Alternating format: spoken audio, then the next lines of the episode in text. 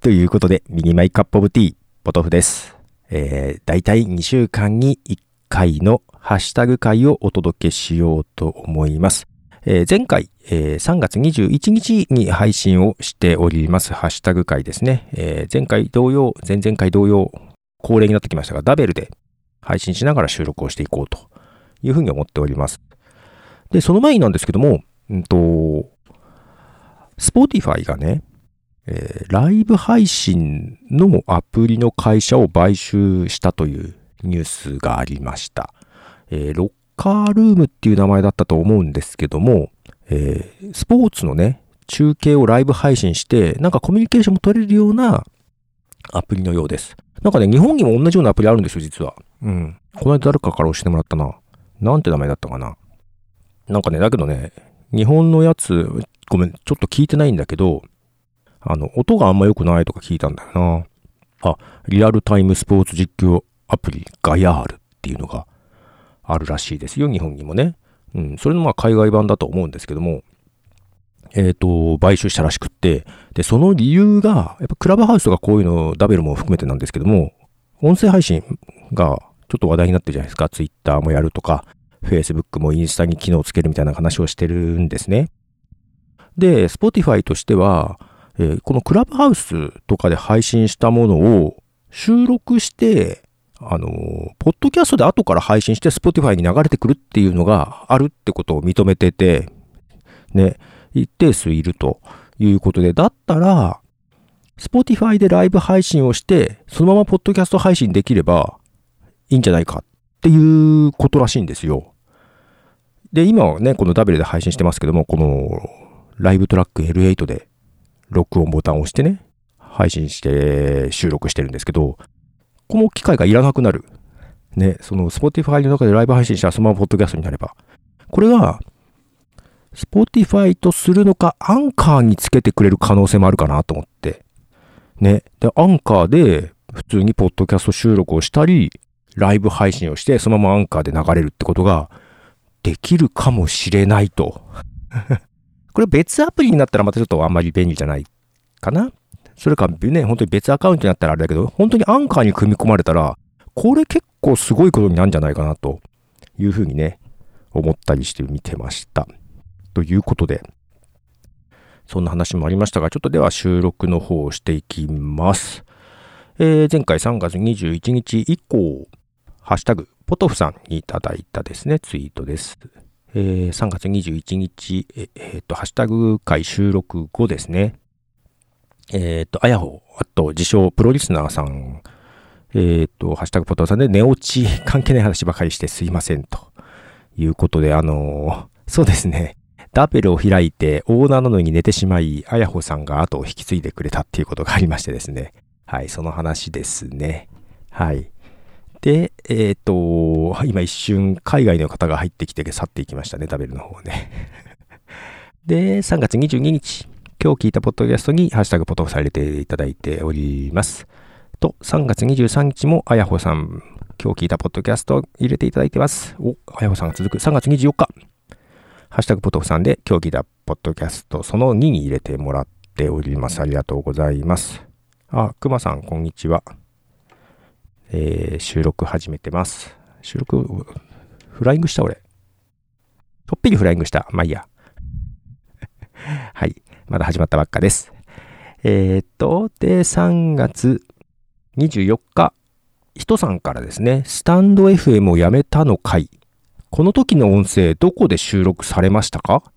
周囲がとても静かな場所。静かなだけでなくて、なんとなく15、6年前の様々なポッドキャストを思い出せる感じのその空間。勝手にそう感じました。不思議というのをいただいたんですよ。まあ、スタンド F をやめたっていう話をした時ですけども、まあ、その話もちょっといろいろあるんですが、あ、熊さんいつもどうもです。スタンド FM はね、今アプリ消しちゃいましたね。もう聞けないです。誰か直リンク貼ってくれたら聞けるけどね。そう。スタンド FM がね、その時、ちょっとポッドキャストで話しましたが、なんか容量が膨れ上がるのよ、ね、アプリの。うん。もう、もういいやと思って。一回消して再インストールしたらちょっと軽くなるんだけど、すぐまた容量いっぱいになるんで、もう消しちゃってますね。で、人さんが、えー、どの、どこで収録されましたかと。懐かしい感じがあって言うんですけど、これね、実はね、いつもと変わんない場所なんですよ。家の近くの、えー、帰り道で撮っていて、えー、多分公園の横を歩いてるぐらいじゃないかな。だ静かでもないと思うんだけど、公園かどっかの横の道路を普通に帰り道歩いてる感じなんですね。で、なんでそう感じたのかなと思うと、アンカーで配信してるんですけども、BGM なくしてみたんですよ。ちょっと前から。なんかね、アンカーって簡単に BGM つけれていいなと思ってつけてたんですけども、ちょうどね、なんか人と被っちゃってるのを見つけて、うわ、一緒の使ってるっていうの。で、BGM 切ってみたんですよ。それかなと。ね、昔ほ、昔はもっとね、こんな手軽につけれなかったんでね。あれ、クマさんから連投になってるけど、何これ。すごい。クマさんからいっぱい収録してるから容量がいっぱいに、いっぱい収録してるから容量がいっぱいに、いっぱい これいくつ？これわざと連投したんですか？すごいえっ、ー、とね、いっぱい収録してるからっていうよりは、多分、あの、外部ファイルを読み込むっていう機能がね、スタンド FM あるんですけども、それをやるとなんかね、増える感じ。で、一時的になんか増えて、減ればいいんだけど、なんかどんどんどんどん積み重なって増えるような感じがあって、ダメじゃんと思って。熊さん間違いなんですね。そんなにこのダジャレが言いたかったのかなと思って 思ったりしましたけども。はい。えー、そんなことでですね、人さんに懐かしい感じというようなことをですね、ありましたが、全然いつもと同じ場所で撮ってます。で、3月24日、えー、あやおさんからそ、今日聞いたポッドキャストに入れていただいております。いつもありがとうございます。で、えー、っと、3月25日、昨夜さんから、えー、日本でもポッドキャストがそれぐらい知られてほしいですよねっていうのをいただいてますね。これあの、アメリカのデータで、ポッドキャストのね、知名度が75%ですよっていう話が、データがあったんで、その話をしたんですけど、4人に3人がポッドキャストを知っていると。ね、アメリカではね。本当日本でもそれぐらいになるといいですよね。今どれぐらいなんでしょうね。どうなんでしょう。ちょっとは耳にするようになってきたような気がしません？この間ローソンで聞いた時はちょっとびっくりしました。ローソンの中でね、ポッドキャストっていう単語が聞こえて、えっ？と思って。 Spotify の宣伝だったんですよ。 Spotify では無料の音楽と無料のポッドキャストが聞きますみたいな感じで言っててね。おー、ポッドキャストと思って。ちょっとね、あの、挙動不審になりました。あ、くまさん、電波とアプリが不安定になりました。送れないと思ってボタンを何回か押したら連動してる。何回かってこれ10回以上してるよ。むっちゃ押してる。はい。で、3月25日、あやほさんから今日聞いたポッドキャストに入れていただいております。で、3月25日、鬼おろしさん。私も強めの金眼なので旅に出て、メガネを忘れた時の絶望感を思い出しました。コンタクトも使いますが、ずっとはつけてられないし、裸眼だと生活できないので、見つかったみたいでよかったです。ということでいただいております。ありがとうございます。メガネなくしたんすよ。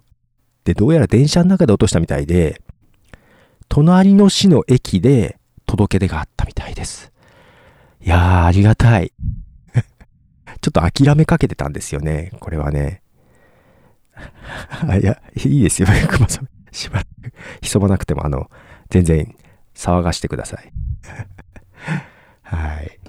メガネ。今、今、今また違うサブのメガネしてるけど、またメインのメガネをね、今どこに置いたかわかんなくなった。きっと今は家の中にあります。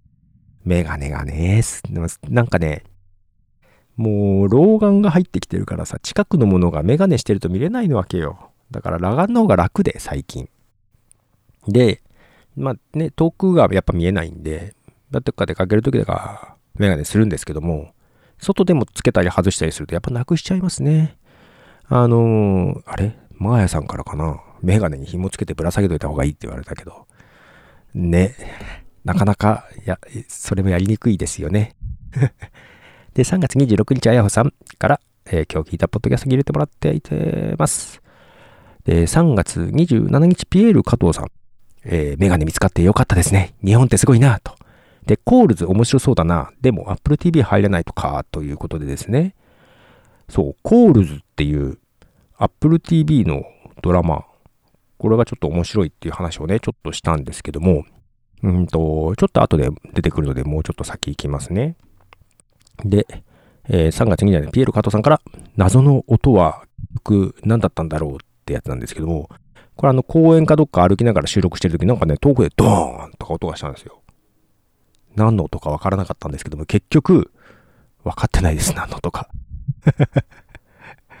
あれ何の音だったのかなで、分かってです。で、27日、マーヤさん。えー、お弁当美味しかったですよ。確かにゆっくり話すチャンスないですね。ということでいただいてます。お弁当の写真とともにいただいております。一緒にね、高山に行ってきて、結局帰り夜ご飯一緒に食べれなかったんですよね。で、お弁当をね、買ってホテルで食べるみたいな感じで、ちょっと寂しい感じでしたが、まあ美味しかったみたいで、よかったです。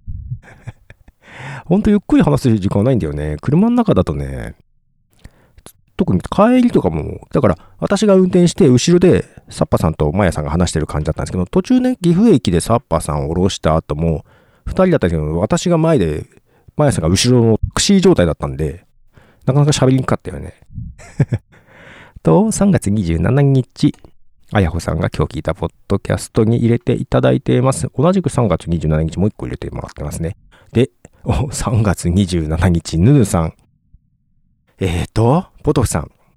3月10日、3月11、3月12、3月15、3月16、3月17、13月18、3月19、3月21、3月22、3月23、3月24、3月25の1、3月25の2、シーズン2の16、聞いていただきました。ありがとうございます？めっちゃ聞いてるじゃん。これね、自分のやつの上にもね、ログ1103のやつもね、10個以上ガーって並んでんだよね。ありがとうございます。えっ、と、ああ、3月25って俺2回配信してんだ。なんかすいません。皆さんまとめ聞きがすごいですね。まあ、もうこれちょっと半端ないね。いやいやいや、面白い。で、書くのも大変だったのにありがとうございます。えー、ピエール加藤さん、3月27日。えー、メガネ、メガネ違いじゃなくてよかったです。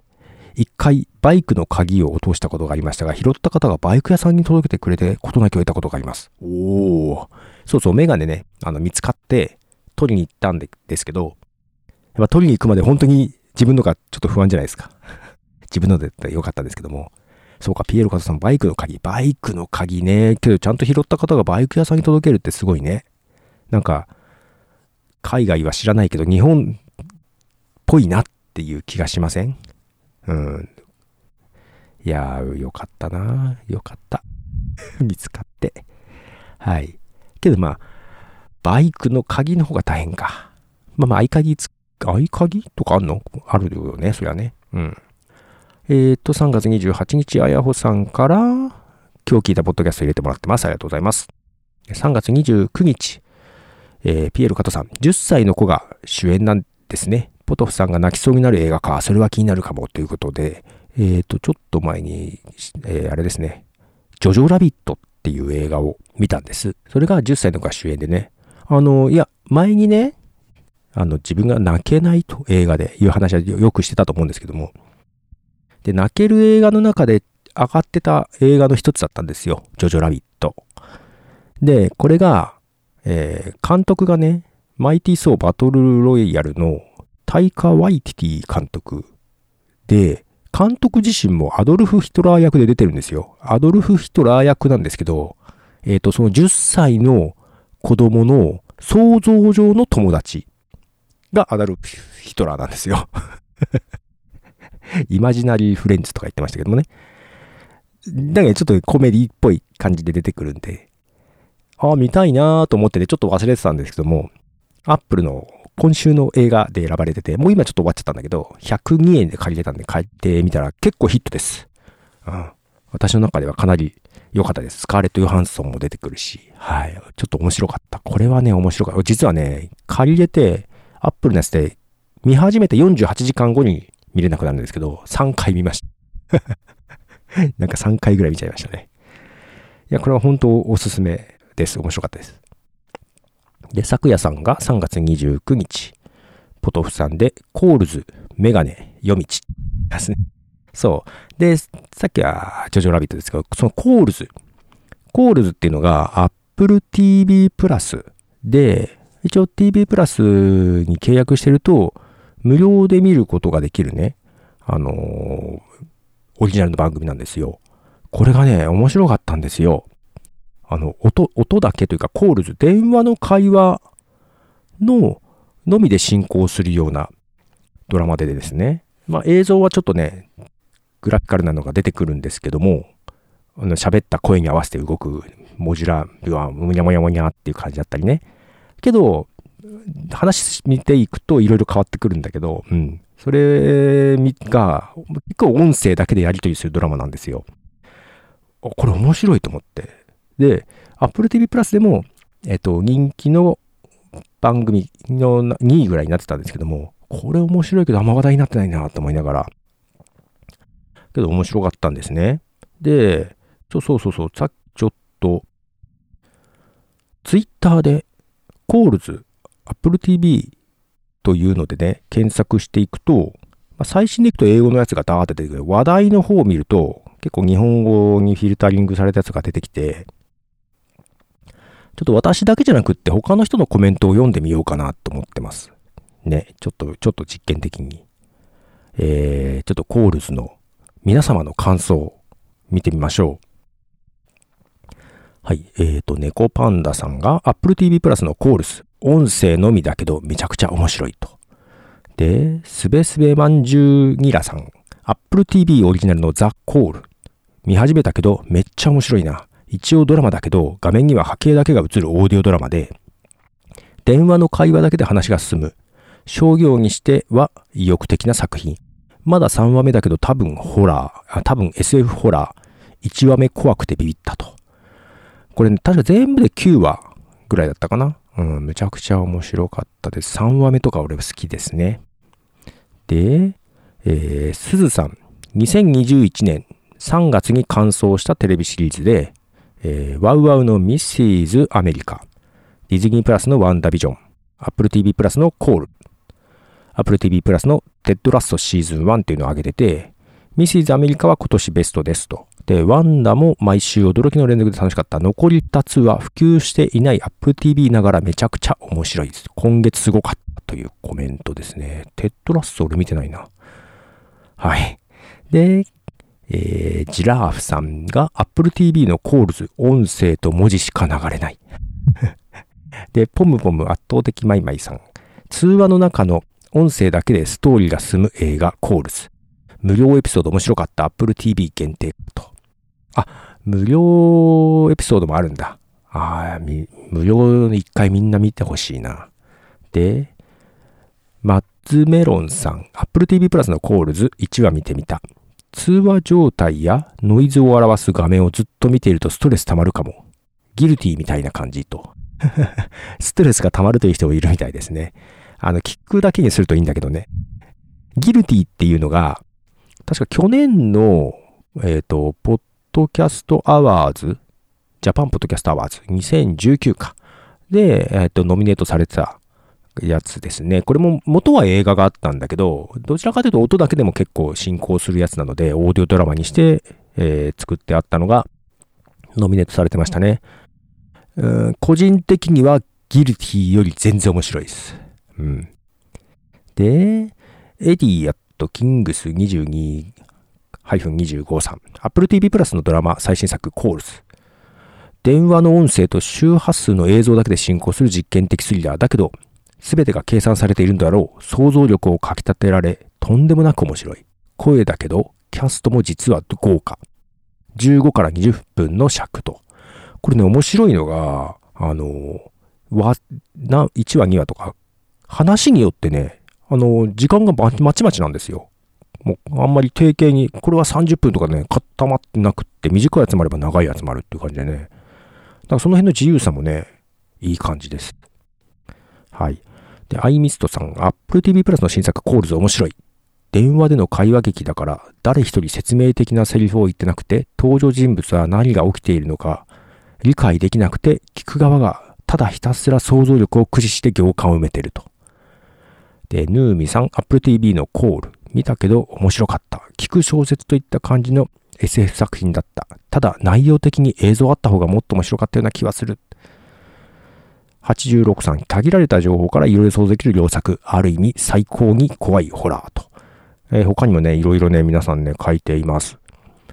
評判、まあまあいいと思います。ストレスっていうのもありましたけども。あのね、いや、聞いてほしいな。面白いです。けどこれ Apple TV、iPhone とか買ったらさ、無料で確か1年使えれるようになるので、あの、ぜひ、えー、聞いてみてください。見てみてくださいなのかな？よくわかんないけど。はい、コールズでした。はい。ということで続き、3月29日、あやほさんが今日聞いたポッドキャストを入れていただいてます。ありがとうございます。で、3月29日、ぬぬさん。えー、っと、3月27の1、3月27の2、3月28、3月29と4本聞いていただいてます。ありがとうございます。1日2回とかまあまあやってんだな。あの、夜中で、えー、日付が変わってってこともあるからね。うん。で、3月31日、えー、あやほさんが聞いたポッドキャストに入れていただいております。ありがとうございます。で、3月31日、サッパさん、えー、お仕事お疲れ様ですと。ありがとうございます。疲れております。えー、4月1日、あやほさんが今日聞いたポッドキャストに入れていただいてます。で、4月1日、ピエール加藤さん。レビューか。ポッドキャストにしても別のものにしてもそうなんですが、ちょっとした注文つける人ってそこまで気にするかなというものが多々あったりするんで、好きじゃないんですよね、と。人のやってることに簡単によしあし優劣をかけるのってどうなんだろうと思いますということで。はい、ありがとうございます。えっと、そう、ミニマイカップオブティーにね、アップルのポッドキャストでレビューがあったんですよ。うん。あのー、うん。あんま良くない。良くない。まあ、ただ、悪意があるっていうわけではなく、とても聞いていただいてるっていうことだったので、うん。で、その、なんでしょう。リップノイズがね、気になると。で、それは私も感じてはいました、実は。うん。で、ただ、このミニマイクアップオブティーは iPhone で収録して編集しないので、もう喋り方で改善するしかないなと思って、うん、気をつけようと思います。頑張ります。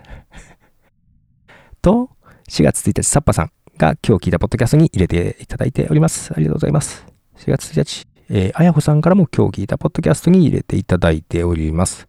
で4月2日、昨夜さんから、えー、お体を壊されないようにしてくださいねと。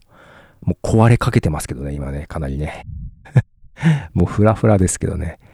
えー、4月2日、ぬぬさん、えー、3月30日、めっちゃ今更だけど、ザ・ポッドキャスター登録してなかったと気づいたので登録したと。まあ話に関係ないんですけども、えー、別にそそんなに定期的に配信しないんで、特に、えっ、ー、と、ナルト姫との配信が一旦終わったので、そんな配信しないから登録しなくてもいいんじゃないかなと思いながらね。まあまた、特マンスリーとかも流すとは思うんですけど、まあ、あとなんか他のポッドキャスターさんとコラボをしたりもしたら流すかな。